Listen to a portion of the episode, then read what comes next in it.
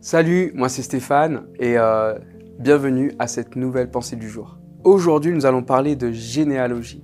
Nous continuons avec Moïse et je t'invite à rester attentif à ce message.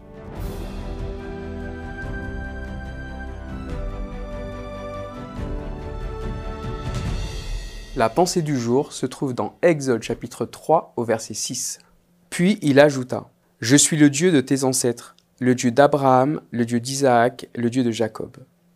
Aujourd'hui, lorsque nous parlons d'Abraham, d'Isaac, de Jacob et de Moïse, pour nous, ça fait partie des personnes qui sont dans la même génération. Par contre, pour Moïse, il s'agissait d'ancêtres, ce qui n'était pas du tout de sa génération à lui. Or, Dieu se présente comme le Dieu d'Abraham, d'Isaac et de Jacob.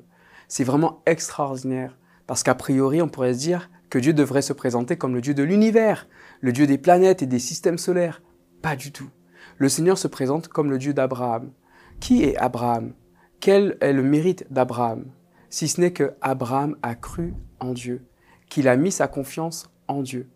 Et ça, ça a suffi pour que Dieu puisse se présenter comme le Dieu d'Abraham. Aujourd'hui, sache que le Seigneur, le Créateur de l'univers, souhaite se présenter à tout l'univers comme étant ton Dieu. Si tant est que tu acceptes de lui faire confiance, de lui donner la meilleure place, la première place dans ta vie, si tant est que tu acceptes de faire de Dieu l'essence même de ta vie, alors le Seigneur sera ton Dieu et il pourra se présenter à tout l'univers comme étant ton Dieu. Ainsi, tu seras, tu es une personne extraordinaire dans l'univers, sur terre, car tu es l'enfant de Dieu, celui par lequel le Seigneur se présente. Que Dieu te bénisse abondamment.